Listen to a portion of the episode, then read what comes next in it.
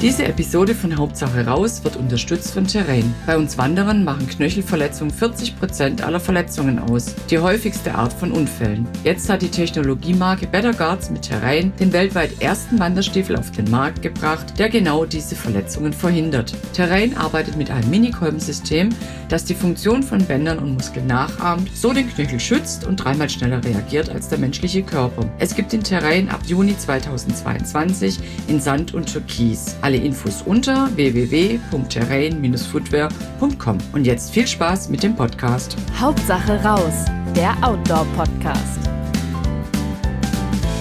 Hallo und herzlich willkommen bei Hauptsache raus, dem Podcast des Outdoor Magazins. Mein Name ist Kerstin Rothardt. Ich bin Reiseredakteurin bei Outdoor, gerne für euch auf Tour unterwegs und möchte euch als allererstes heute einen Hinweis in eigener Sache geben. Bevor es nämlich mit der Episode losgeht, wollte ich euch nochmal darauf hinweisen, dass wir dieses Jahr zum ersten Mal eine ganz eigene Veranstaltung am Start haben, und zwar den Outdoor Summit in Imst. Das äh, heißt, vom 17. bis zum 19. Juni 2022 könnt ihr dort in den Tiroler Bergen zum Beispiel an einer 24-Stunden-Wanderung teilnehmen, Workshops besuchen, Biken gehen, Klettern gehen, Bergsteigen, Wandern, vielleicht auch Ausrüstung zu Schnäppchenpreisen erwerben und einfach mit den Autoredakteuren eine gute Zeit verbringen. Der Eintritt ist übrigens frei, eine Anmeldung braucht ihr auch nicht. Alle Infos findet ihr auf www.outdoor-summit.tirol. Ich schreibe es aber auch noch in die Shownotes rein, damit ihr uns sicher findet. Wir freuen uns auf euch. Und jetzt möchte ich äh, meinen Kollegen Frank Wacker begrüßen. Frank äh, ist äh, ein Urgestein in der Autoredaktion, ähm, ist für die Ausrüstung zuständig, unter anderem auch für Tests und wir wollen uns heute mal ähm, über Zelte unterhalten und so einen kleinen Rundumschlag machen. Hallo Frank. Hallo Kersti. Ich freue mich ganz besonders, ähm, dass du uns jetzt ein bisschen was erzählen magst zum Thema Zelten. Und da kann man sich gleich mal als erstes fragen, hey, es gibt doch eigentlich auch schöne Hotels und Pensionen, warum soll ich überhaupt zelten gehen? Ja, Zelten, da erlebt man die halt, die Natur halt 24 Stunden nonstop. Das fängt an, dass man abends gemütlich im Freien sitzt Sonnenuntergang genießen kann. Das letzte Mal, als wir unterwegs waren, saß dann plötzlich ein, Kauz im Baum, der uns beobachtet hat. Glühwürmchen sind rumgeflogen. Grillen zirpen. Das sind Erlebnisse, die habe ich im, im Hotelzimmer natürlich nie.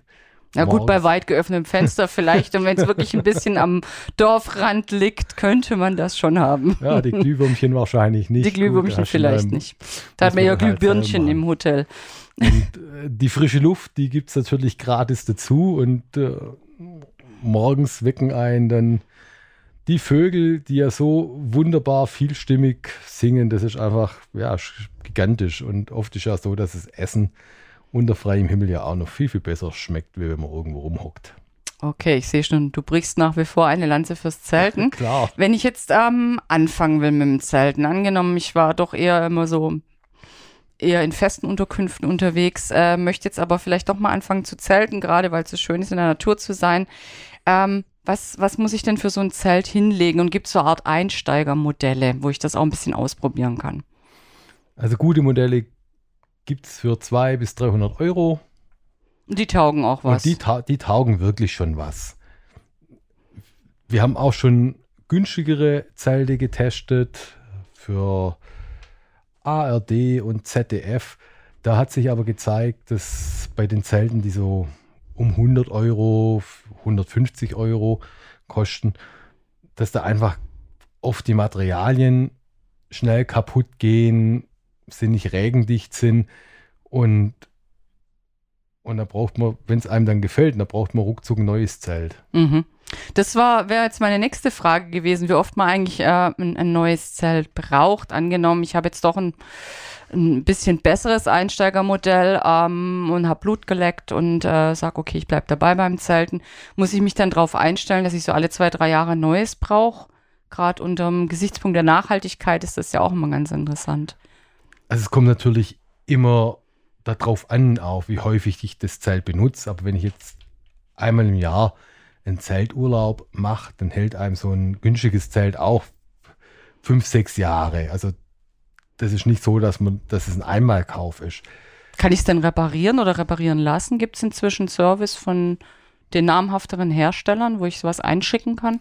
Also viele Hersteller bieten tatsächlich einen Service an, dass wenn zum Beispiel Boden ein Loch hat, dass Mhm. sie den flicken oder wenn im Sturm mal ein Gestänge bricht, was immer passieren kann, dass sie das reparieren. Und das ist auch ein großer Vorteil der etablierten Outdoor-Hersteller eben, dass sie genau so einen Service bieten. Mhm. Also ist es nicht so, dass ich, äh, wenn ich einen Riss irgendwo habe oder so oder die Stange ist gebrochen, dass ich dann schon wieder ein neues Zelt brauche, sondern ich kann da schon noch was nachrüsten, reparieren, wie auch immer. Genau. Das ist doch schon mal gut.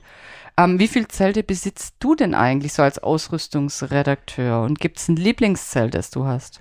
Also ehrlich gesagt habe ich bei der Menge der Zelte ein bisschen den Überblick verloren. Also so im Einsatz ist in der Regel ein halbes Dutzend und dann gibt es halt Zelte, ja, die finde ich einfach von der Form her so schön. Das hat für mich dann schon so eine, so eine Form von Kunst, die ich dann manchmal einfach aufstelle, um sie mir anzugucken. Es gab sogar mal einen, äh, der North Face Modell, das im äh, Museum of Modern Arts in New York ausgestellt Oh, wow. war.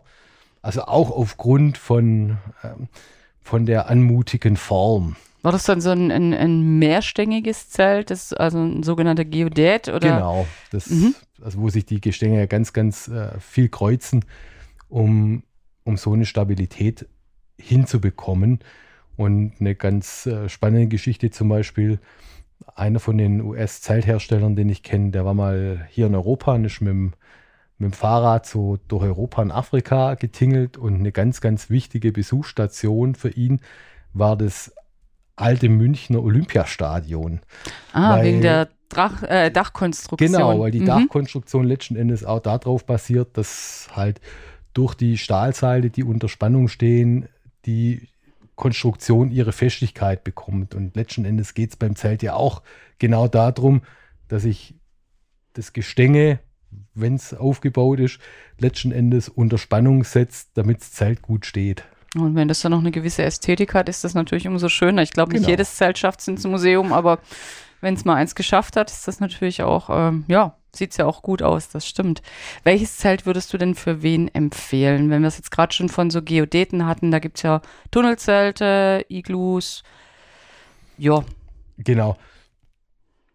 Also es gibt mittlerweile auch viele Mischformen. Grundsätzlich kann man sagen, also Tunnelzelte, die kommen ja, die kommen ja aus Skandinavien und bewähren sich noch immer im skandinavischen Einsatz. Das ist auch in der Regel so, dass Innen- und Außenzelt zusammen aufgestellt werden, was den Vorteil bietet, dass ich es halt, wenn ich schlechtes Wetter und, und Wind habe, ich schiebe die Gestänge in die Kanäle, spann eine Seite ab, spann die Gestänge, zieh's Zelt auf, spann's ab und das war's. Das geht mit Übung in weniger als fünf Minuten.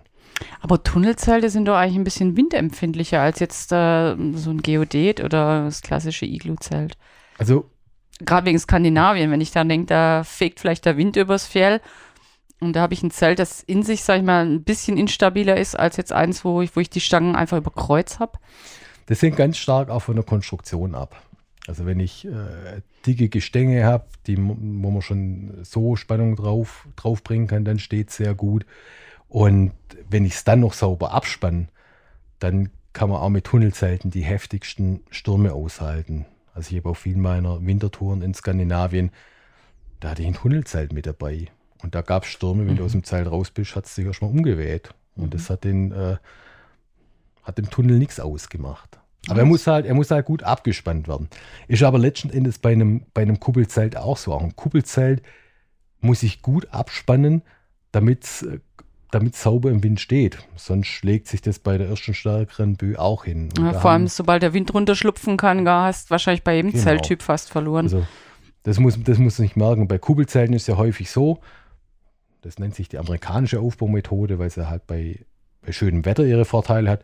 Da stellt man zuerst das Innenzelt auf und dann legt man bei, bei Bedarf das Außenzelt drüber. Und das hat natürlich bei schönem Wetter den Vorteil, ich kann einfach den Innenraum allein stehen lassen. Wenn es noch ein paar äh, Bereiche im Dach gibt mit Moskitonetz, dann kann ich im Zelt liegen und kann Sternenhimmel anstarren. Das ist, wunderschön.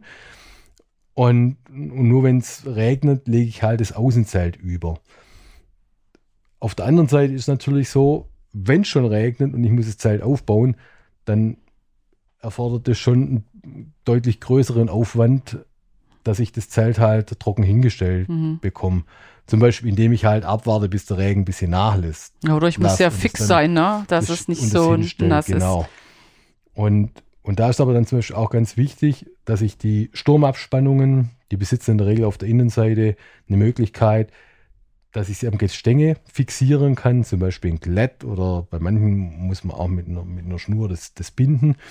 Und das ist ganz ess- essentiell, dass ich das hinmache, weil nur so schaffe ich eine direkte Verbindung zum Gestänge und kann dann das Gestänge mit der Sturmabspannung außen Mhm. auch fixieren. Mhm. Also nur drüber werfen an den vier Ecken irgendwie äh, fest äh, pinnen mit Heringen, da hat man wahrscheinlich verloren im Sturm, meinst du? Genau. Weil dann bläht sich das Außenzelt und das Innenzelt hat natürlich auch keine Chance mehr. Genau, da drückt, ist dann oft so, also wenn, wenn man sich diese Mühe spart, dann kann der Schuss bei einem, bei einer starken Böe ganz schnell nach hinten losgehen, Mhm. weil das Gestänge dann trotz Abspannung am Außenzelt unten halt wegtauchen kann durch den, durch den Wind und dann verliert die komplette Konstruktion ihre, ihre Festigkeit. Das ist so, wenn ich einen Bauklotzturm hinbaue und ich ziehe einen Bauklotz raus, fällt ja auch alles zusammen. Ja, ja, Und das, passiert leuchtet beim. Zelt, passiert beim Zelt dann auch. Und beim gut gemachten, bei einer gut gemachten Kuppel ist es schon so, die hat in der Regel eine eher quadratische Grundfläche als einen Tunnel, der sehr lang sein kann. Das hat dann, dann oft im Gebirge Vorteile, Mhm. weil ich da halt so eine Fläche schneller finde als irgendwie so einen langgezogenen, langgezogenen Sims. Dafür hast du in so einem langgezogenen Zelt, hast du einfach doch so ein bisschen ein Wohnungsgefühl, ne? Du hast irgendwie so abgeht, äh, kannst das dir so ein bisschen einteilen, Vorraum und Schlafraum und vielleicht dazwischen sogar noch einen Küchenbereich, einen kleinen, also wo du deine Utensilien schön hinstellen kannst. Das geht schon auch, wenn man sehr langes Innenzelt hat. Wobei es mir zum Teil schon auch geht, ich mag wirklich auch, auch Kuppelzelte, weil du in Kuppelzelten oft quer zum Eingang liegst und wenn du dann Mhm. den Eingang komplett aufmachen kannst, dann kannst du im Zelt liegen und kannst halt wieder so ein großes Panoramafenster mehr oder weniger rausgucken. Beim, beim Tunnelzelt, das sind häufig sogenannte Längslieger, also wo dann schon der Kopf direkt am Eingang liegt, aber das ist dann trotzdem eher so ein bisschen mehr der Tunnelblick, weil ich hier aus der Röhre rausgucke. Ja, und oft ist ja sogar der Eingang ums Eck, ne? Also dann kann ich gar nicht direkt rausgucken. Genau, das gibt es auch, ja auch. manchmal, wobei da die Ta- Hersteller tatsächlich in den Jahren äh, mehr Wert drauf gelegt haben, dass es auch den Ausblick äh, Okay. wirklich nach vorne raus, raus gibt. Also haben sie, glaube ich, auch gemerkt, dass das dem einfach, dass man sich dann im Zelt wohler fühlt, wenn man, wenn man auch nach draußen gucken kann. Also sonst wird's doch schon ein bisschen höhlenartig, das Ganze, ne? Wenn man da so genau. Eingang ums Eck, das ist da schon wieder wie so ein echten Naturtunnel rein. Da guckst du in die Röhre. Da guckst du in die Röhre.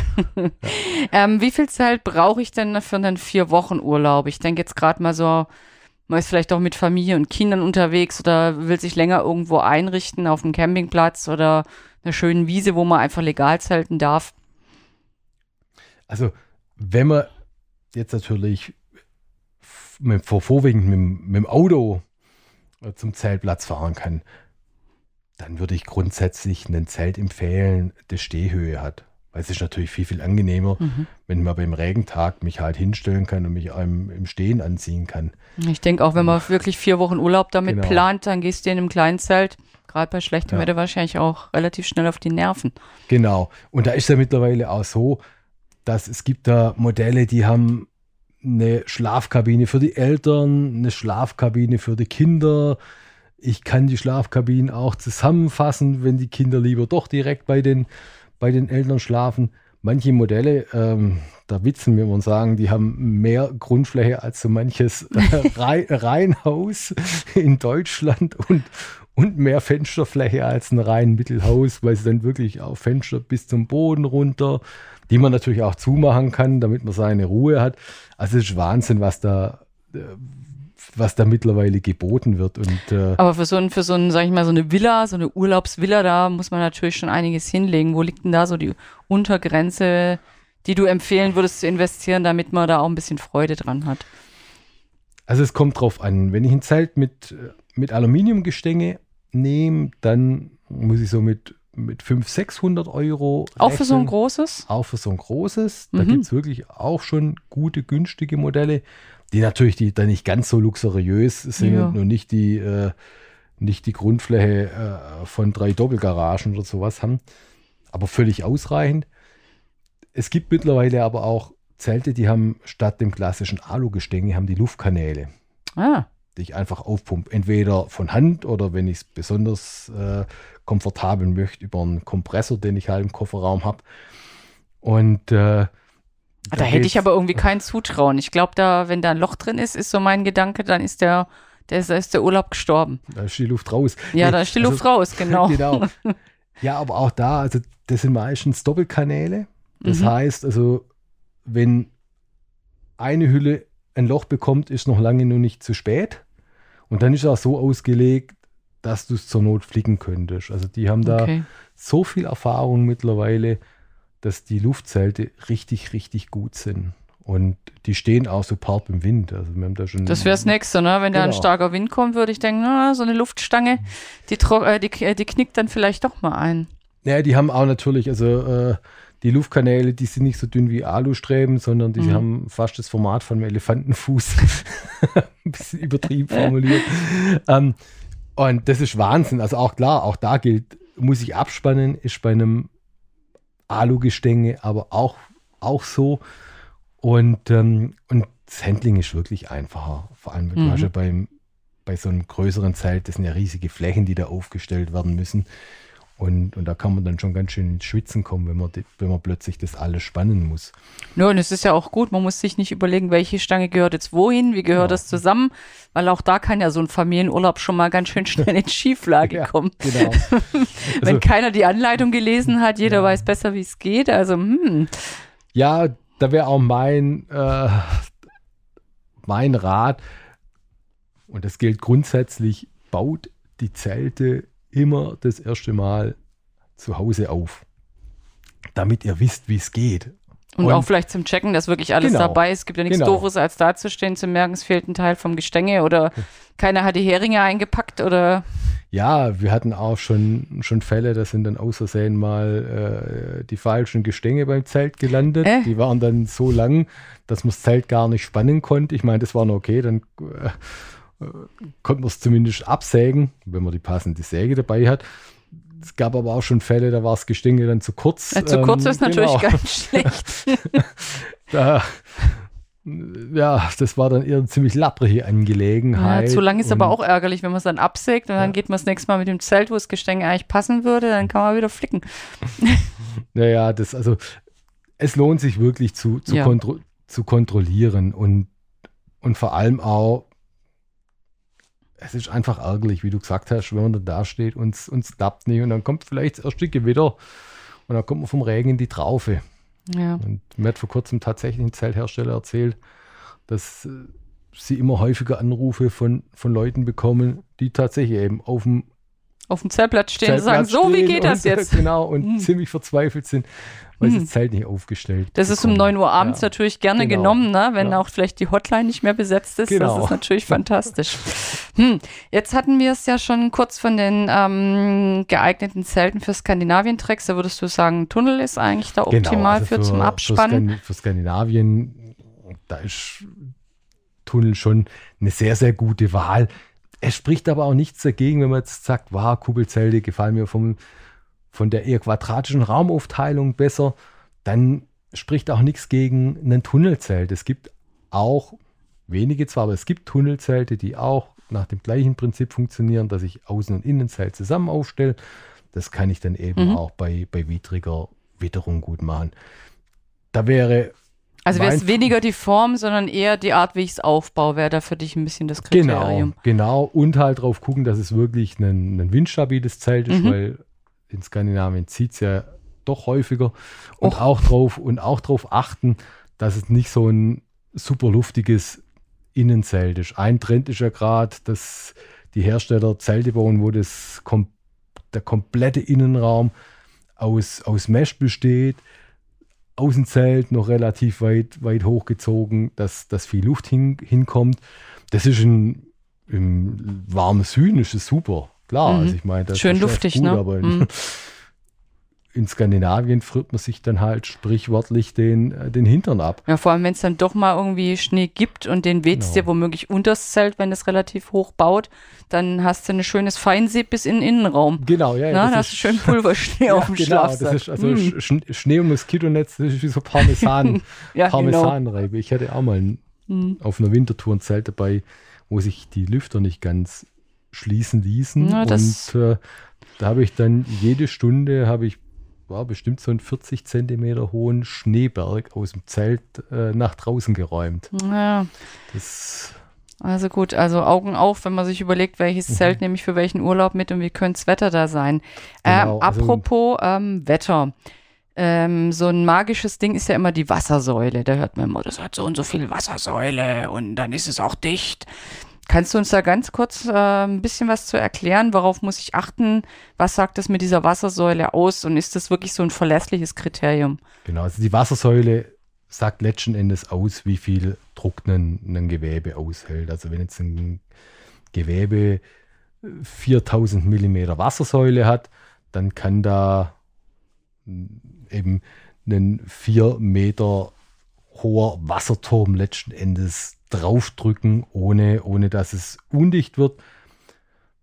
Die DIN-Norm für Wasserdichte, die sagt, dass ein Material ab 1300 mm, also 1,3 mhm. Meter schon, schon wasserdicht ist. Das ist aber zu wenig. Unsere Erfahrung zeigt, dass 4000 mm, also 4 Meter, das ist so die, die magische Grenze. Also wir reden jetzt immer von der Wassersäule, die am Boden ähm, angelegt wird, genau, oder? Beim, beim Boden, genau. Mhm. Das hält, das hält auch Druck. Manche argumentieren, wenn man, wenn man mit dem Knie drauf geht, hat man ja noch, noch höhere Drücke, also als 80 Kilo Mann dann letzten Endes 8 Meter Wassersäule. Unsere Erfahrung zeigt aber, dass es nicht ganz korrekt ist, weil das Wasser wird ja verdrängt. Mhm. Also, man, man zeltet ja eigentlich auch nicht im Wasser, wo jetzt dann wirklich sich eine 4 oder 8 Meter Wassersäule drunter verstecken könnte. Nee, die argumentieren halt mit dem Druck den ja. man ausübt, wenn man rumkniet mhm. oder, oder sich halt bewegt. Aber eben da zeigt unsere Erfahrung, das ist nicht so. Nichtsdestotrotz machen höhere Wassersäulen Sinn. Also viele etablierte Hersteller, die verarbeiten Materialien, die in der, bei den hochwertigeren Zelten die 10 Meter Wassersäule haben. Mhm. Weil mit der Zeit nutzt sich ja die Beschichtung ab. Einfach durch, durch Abrieb, durch Sand, der drauf scheuert. Und da habe ich natürlich dann mit so hochwertigen Böden habe ich einfach mehr Reserven als einen Boden, der nur 5000 Millimeter Wassersäule hat. Ja, aber ab irgendeinem Punkt wird es wahrscheinlich auch ähm, unsinnig. Ne? Also eine 20 Meter Wassersäule, also 20.000er bräuchte wahrscheinlich dann wiederum keiner mehr. Dann wird ja auch das Material irgendwann dick. Genau. Also, also ich denke, so, so, ein Range von 8 bis 10, äh, von 4 bis 10 würdest du sagen, ist sinnvoll oder? Also wenn man, es sollte, es sollte mindestens, es sollte in der Regel mindestens vier haben. Es gibt so ein paar Ausnahmen. Es gibt Materialien, die sich auch mit, mit weniger Wassersäule dicht halten. Das sind aber die absoluten Ausnahmen. Also mindestens vier.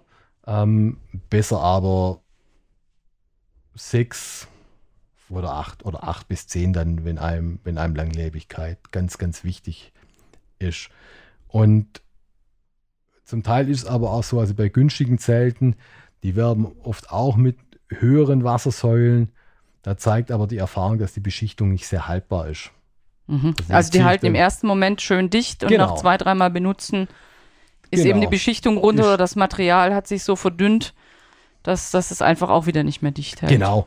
Also den Effekt kennen wir aber zum Beispiel auch von, von Regenjacken, mhm. dass da manche Billigjacke erstmal super Anfangswerte hat und dann schmeißt man sie dreimal in die Waschmaschine und äh, dann holt man die Jacke und lauter so Beschichtungsknubbel raus. Na gut. Und die Jacke ist nicht mehr dicht. Also von daher muss man immer aufpassen. Also der Wert allein sagt noch nichts aus. Es geht um die Dauerhaftigkeit auch. Aber das ist was, also etablierte Hersteller können sich da keinen Fehler leisten. Okay. Ähm, dann gibt es ja auch noch verschiedene Ausstattungen. Ne? Also manche haben, empfehlen noch andere Heringe mitzunehmen oder Manche werben mit einer besonderen Belüftung, extra großen Apsiden. Bei manchen Zellen kann man die, die Vordächer ausklappen. Und der neueste Trend ist, glaube ich, einen dunklen Innenraum zu haben im Zelt, sodass man es auch wirklich, wirklich dunkel hat, damit man ordentlich schlafen kann. Was genau, würdest du denn da sagen? Was ist da eine coole Sache oder gibt es vielleicht auch Innovation? Also ganz kurz das Thema dunkler Innenraum, also das äh, findet man tatsächlich häufiger, aber eher, ich nenne es jetzt mal bei Festivals selten. Ah, Weil, mhm. okay. weil äh, man muss ja auf Tour einfach damit rechnen, dass es öfters einmal Regentage gibt Mhm. oder dass man sich auch ins Zelt zurückzieht, einfach um draußen den Moskitos zu entkommen. Und wenn man dann in so einer dunklen Hütte hockt, das ist eigentlich äh, der beste Weg, um eine Depression zu kriegen. Und sind die wirklich so dunkel, ne? Die Ist da sind, die, Kuhnacht sind, die, drin? sind, das sind, die sind schwarz. Okay. Da hockst du echt drin. Und dann die Hirnbahn und- vergessen haben, Genau, ha? Guten und kriegst, Und kriegst, und kriegst, und kriegst Beklemmungen. Also, oh, okay. ähm, ja. Sind die dann auch besonders warm oder besonders stickig oder bildet man sich das nur ein? Also, wir haben zwei, drei Modelle getestet und da war es tatsächlich so, dass die sich stark aufgeheizt haben. Das hat aber in dem Fall auch was damit zu tun, dass halt die Belüftung nicht so effektiv war. Das ist so eine äh, Kombination aus, aus beiden. Also Aber- am Dunklen an sich liegt es nicht, würdest du sagen. Weniger. Okay. Also es kann schon sein, dass sich ein, ein schwarzes Material natürlich etwas stärker aufheizt. Mhm. Es Ja. ist aber bei uns auch so, also die wenigen Zelte, die wir ausprobiert haben, da gab es eigentlich keinen, der das toll fand. Mhm. Und, und man sieht es ja im Autobereich. Es gibt im Autobereich praktisch keinen der etablierten Hersteller, die das machen. Okay. Und die wissen, die wissen warum. Es ist einfach ein, ein Zelt ist ein Wohlfühlort und äh, keine Ahnung, wie viel von uns zu Hause ihr ihre komplette Wohnung schwarz streichen würden. Ja, da muss man doch auch wieder einer bestimmten Subkultur angehören, um also- das gut zu finden. Ja, Ja, ja. nein, und Mein, ich hatte auch mal meine Schwarzphase bei den Möbeln, aber der Rest vom Zimmer war dafür, war dafür hell, weil das war mir dann doch schon ein bisschen zu viel, wäre mir zu viel, das Schwarz gewesen. Ja, und, Und- und, und ansonsten würdest du sagen, eher große oder eher kleine Belüftung? Lohnt es sich mal andere Heringe an, ans Zelt, an den Zeltsack mit ranzulegen oder mitzunehmen? Also, an, also ein, ein Set von unterschiedlichen Heeren, also zum Beispiel eher dünne, stabile Nägel, die ich in harten Untergrund äh, dreschen kann Mhm. und ein bisschen breitere, V-förmige ähm, für, für weichen Untergrund.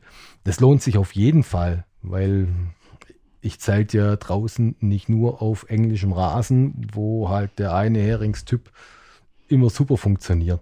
Es gibt nur so eine guter Kompromiss. Manchmal sind, sind so X- oder Y-förmige Mhm. Heringe, die einfach eine größere, eine größere Fläche haben.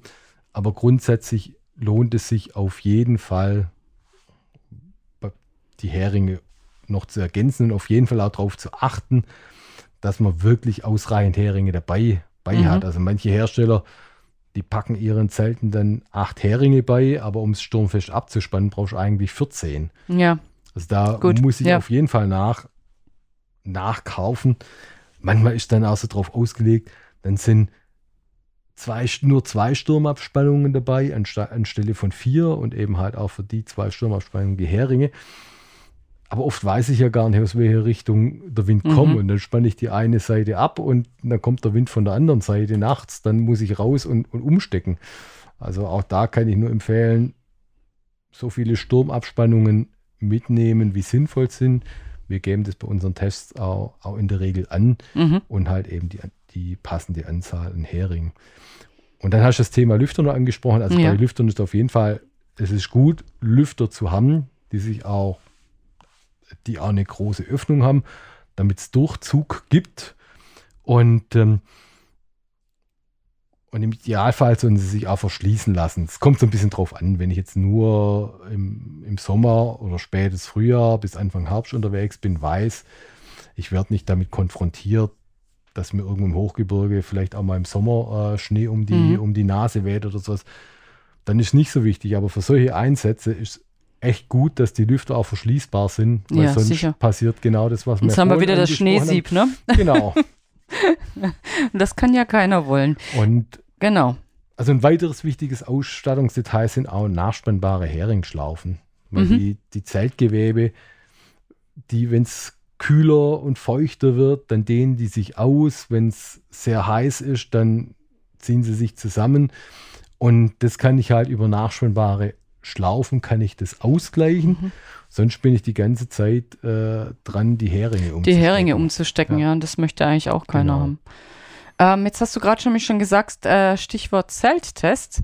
Ähm, parallel zu dem Podcast hier erscheint ja auch in der Ausgabe 7 mal wieder neuer Zelttest. Magst du dazu kurz was sagen, Frank? Wie viele Modelle ihr hattet, was für Zelte überhaupt und vielleicht was dein Highlight war und vielleicht auch, ob es eine Innovation gab oder irgendwas, was selbst dich alten Zelthasen überrascht hat. Genau, also wir haben 14 Zelte getestet von 230 bis 1065 Euro, also eine riesige Bandbreite. Da sollte für, jede, für jeden Geldbeutel was dabei sein Genau. eigentlich. Mhm. Ist auch. Und es sind also es sind sowohl Kuppelzelte dabei, als auch Tunnelzelte.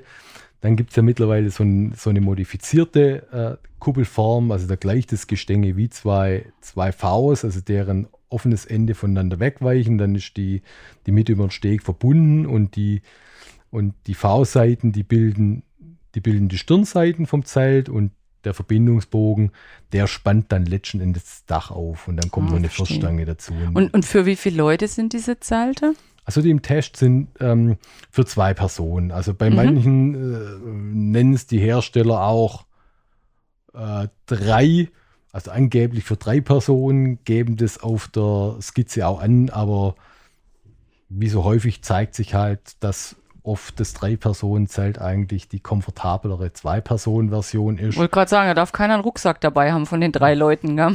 Genau, und man muss sich dann zum Teil eben auch so, zwei Leute liegen mit dem Kopf auf der anderen Seite und der dritte in der Mitte, der darf dann die Das äh, ist an Füße, langen genau, Wandertagen fantastisch. den Fußgeruch der anderen ah, beiden einatmen. ja, nee. Und, und wenn der Mittlere raus möchte, dann äh, muss er irgendwie immer über jemand drüber steigen, was ja auch super unangenehm ist. Ja, also Und- du würdest auch manche, sag ich mal, schmaleren Drei-Personen-Zelte, würdest du sagen, hey, nimm die lieber nur zu zweit. Genau. Ja, und Das die waren so im Test, also zwei, zweieinhalb, genau, kann man genau, sagen. zwei, zweieinhalb Personenzelte, Mhm. auch für Leute mal irgendwie, wenn die vielleicht doch einen- also einen Hund dabei haben oder ein Mit der oder ein Boris. Kleines, genau, oder ein kleines, oder ein kleines Kind. Also Ja. das, der Fokus lag schon auch darauf, dass sie wirklich, dass sie wirklich auch komfortabel sind. Ja, ich denke gerade, wenn du auf einen längeren Skandinavien-Trek gehst, hast einen großen Rucksack mit, mit allem drin. Ah, da bist du auch froh, wenn du ein bisschen Platz im Zelt hast, um dich umdrehen zu können. Das, und dann ist ja wirklich so, man hast einfach so, so schlechtes Wetter, dass du dich dann entscheidest, entscheidest vielleicht doch mal einen Tag im Zelt hocken zu bleiben. Und wenn du dir dann vorkommst wie in einer, wie in einer Hundehütte, man, Ja, das, Wetter macht ist ja eh, das Wetter ist ja eh schon blöd. Ich meine, dann soll wenigstens das Zelt komfortabel sein. Und dann kann äh, Schmuddelwetter auch richtig gemütlich sein. Wenn es aufs Zeltdach tropft, du aber drin hockst, ist richtig gemütlich. Und wenn es halt dicht ist und Genau, man keinen Schlamm mit dicht. reingebracht hat. Ja, muss, das sind keine, alles so muss, Sachen. muss, kein, muss keine Angst haben, dass, es, dass das Zelt bei der nächsten Sturmböe in die Knie geht. Man könnte sogar Ähm, offen lassen in Skandinavien, weil die genau. Moskitos sind dann auch weg in so einem Moment. Genau, also auch das hat echt was. Dann Ja. kann man mal, doch, wenn man halt was zum Lesen dabei hat, dann kann man mal gemütlich lesen. Gab es denn Ausreißer jetzt im Test, im aktuellen, wo du sagst, puh, das ist komplett durch die Decke geschossen, weil es total super und in- innovativ ist oder das ist jetzt ein Zelt, das geht wirklich nur, wenn man Freak ist und, und äh, spartanisch leben möchte auf Tour oder gab es Also- irgendwas, wo du sagst, das ist wirklich bemerkenswert? Also, also grundsätzlich bemerkenswert ist es, ist es hohe Niveau im Testfeld, tatsächlich auch schon bei den günstigen Zelten. Jetzt von der äh, Verarbeitungsqualität her Ja, insgesamt vom Wetterschutz auch. Ach, vom also Wetterschutz, Wirklich, auch mhm. wirklich die Zelte für das günstigste kostet 230 Euro, das nächste 255 Euro. Auch die beiden haben die heftigen Frühjahrsstürme mit ganz, ganz heftigen Wolkenbrüchen auch wirklich anstandslos überstanden. Ähm, insgesamt überzeugen auch die Details. Klar, beim einen könnte die Belüftung besser sein, beim anderen die Liegelänge, aber insgesamt sind es wirklich Zelte, wenn man die sich kauft, kann man an denen so richtig ihre Freude haben. Und auf der anderen Seite zeigt sich aber eben auch, wenn man bereit ist, mehr, aus, mehr Geld auszugeben, dann gibt es die noch haltbaren, lang, langlebigeren Materialien, ausgefuchstere Details. Oft ist das Raum zu Gewichtsverhältnis besser. Und das ganz Spannende dieses Jahr am, am Testfeld ist, dass es so ganz unterschiedliche Zelttypen auch, auch Also von, von der, Form Auslegung. her jetzt. Nicht nur von der Form, sondern auch vom, vom Einsatzbereich. Das, das eine ist eher so auf den vier Jahreszeiten-Einsatz Ah, getrimmt, mhm. eben mit mega dicken Gestängen, die eben nicht nur heftigsten Wintersturm standhalten, sondern auch äh, dem Zelt auch die nötige Stabilität geben, wenn halt mal viel Schnee drauf liegt. Da lassen sich auch alle Lüfter wirklich, wirklich verschließen. Auf der anderen Seite haben wir dann so als Gegenpol ultraleichte, super luftige Sommerzelte, die pf, 1,5 Kilo wiegen, aber wo man sich eben trotzdem zu zweit, zweit wohlfühlt. Die man dann Und- halt aber nicht im, im, im harten Wintersturm mitnehmen Genau, würde. Ne? genau. Und das schreibt er auch in die Testbriefe rein, welches Zelt für welchen Einsatzzweck Genau, richtig optimal ja. ist. genau.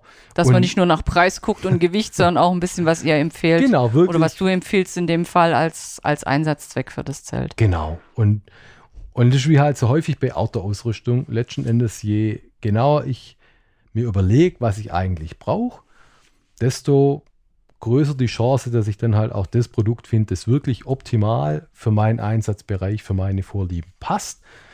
Und dann kriege ich halt auch letzten Endes natürlich die bestmögliche Leistung. Mhm. Grundsätzlich würde ich, also wenn man sich ein Zelt kaufen möchte, würde ich immer empfehlen, sich das Zelt anzugucken, also entweder halt zum Fachhändler zu gehen oder wenn man sich online besteht, bestellt, wirklich auch zu Hause mein Wohnzimmer aufzubauen, wenn man so viel Platz im Wohnzimmer hat Ja.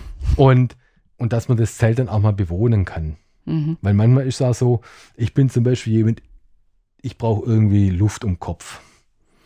Und Boris halt, in seiner Zeit mit Hund hat eher eine größere Grundfläche Ja. gebraucht. Gut. Und das merke ich aber halt erst, wenn ich mich ins Zelt reinhock, weil die letzten Endes so die Grundskizze vom Boden, die sagt noch lang nichts aus über die, über die tatsächlich nutzbare Fläche. Wir haben Ja, auch über die einen- Kopffreiheit. Ne? Wenn Genau. da sehr, in sehr spitzen Winkel das, das Dach Genau. hochgeht, kannst du das vielleicht ahnen von der Beschreibung vom Zelt her, aber wenn du drin liegst, ist das ja auch nochmal ein anderes Gefühl, als wenn du das nur auf dem Papier siehst.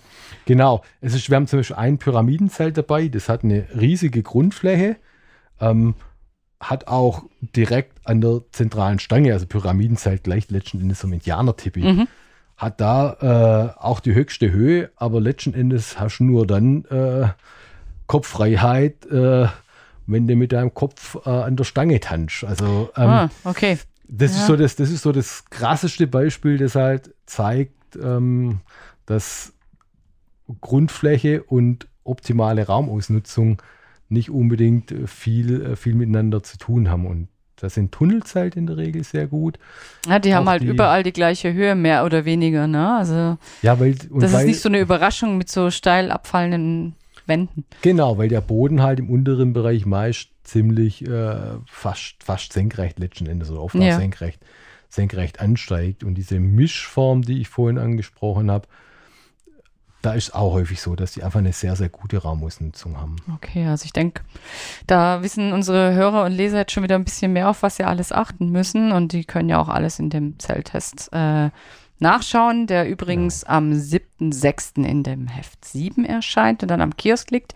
Jetzt habe ich noch eine letzte Frage an dich, Frank. Das ist ja auch immer so eine, ja, so eine Streitfrage, glaube ich, unter Zelt-Afficionados. Ultraleicht, ja oder nein? Du bist ja eher jemand, der es gern bequemer, sicherer, ein bisschen handfester hat, aber Genau, also es ist klar, ich meine, es ist wirklich beeindruckend, was mittlerweile bei, bei Zelten so geht. Eben da 1,5 Kilo Platz, wirklich komfortabel Platz für zwei Personen, vernünftige Apsis, äh, tolle Ausstattung. Ähm, aber die Materialien sind halt sehr leicht und sehr dünn. Also man sollte auf jeden und demnach auch Fall empfindlich. empfindlicher, Mhm. genau. Man sollte auf jeden Fall eine, eine Bodenplane drunter legen. Gibt es dann auch vom, vom Hersteller als Aber dann hast du ja gleich wieder mehr Gewicht, ne? Ich meine, wenn du dann wieder eine Die- Bodenplane mitnimmst. Gut, Ja, zu zweit kannst du es dir dann aufteilen. Die wiegt 190 Gramm. Ja, also gut, ich bin dann, ich noch, bin ja, dann trotzdem noch, äh, noch super, super im Rahmen. Man könnte auch hingehen, wenn man eine feste Isomatte dabei hat, dann könnte man auch die feste Isomatte zum Beispiel unter den Zeltboden legen. Das Hm. habe ich früher auch schon Aber gemacht. ich finde es eigentlich angenehmer, dass ich auf der Isomatte liege und nicht das Zelt, aber nur gut. Ja, mittlerweile brauche ich auch eine, eine dicke mit Luft gefüllte Matte, weil es einfach komfortabler ist. Und die Ja, würde ich natürlich ja. nie und nimmer unter den Zeltboden legen, weil die wäre ja dann sofort kaputt. Also ultraleicht sind, also ist wirklich ein, sind tolle Produkte, aber sie erfordern vom Benutzer einfach sehr viel Erfahrung. Also Und sehr viel Sorgfalt wahrscheinlich Genau, auch. Ne? genau. Das, mhm. Und, und da ist dann zum Teil tatsächlich sinnvoller, vielleicht ein halbes Kilo mehr zu tragen und dafür dann aber auch ein Zelt zu haben, das eben, ja, das einfach auch etwas härter im Nehmen ist. Ja, da wären wir dann auch wieder beim Punkt Nachhaltigkeit. Das ist ja auch sinnvoll, sich so auszustatten, dass man eine Weile Freude an Ja. so einem Zelt hat. Und, und es gibt ja auch, Hersteller, die eben genau darauf achten, dass sie sagen, ja, leicht, aber trotzdem robust. Hm. Vielleicht nicht ultra leicht, aber leicht und leicht und robust. Ja, ich denke, das kann man dann alles bei euch im Zelttest auch ein bisschen Genau. nachgucken, welches Zelt da die notwendige Schnittmenge erfüllt. Vielen Dank, Frank. Das war jetzt wirklich ähm, sehr erhellend. Einfach auch für Einsteiger, auf was muss man vielleicht achten, was für Zubehör muss ich mitnehmen, wenn ich mit dem Zelten anfange.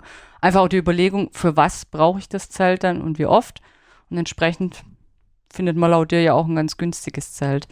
Könnt uns da ja gerne auch mal was zu sagen, wenn ihr so Erfahrungen gemacht habt. Wir sind auch für Rückmeldungen ganz dankbar. Ist auch mal schön zu hören, wie wer mit vielleicht einem Testkandidaten zurechtgekommen ist.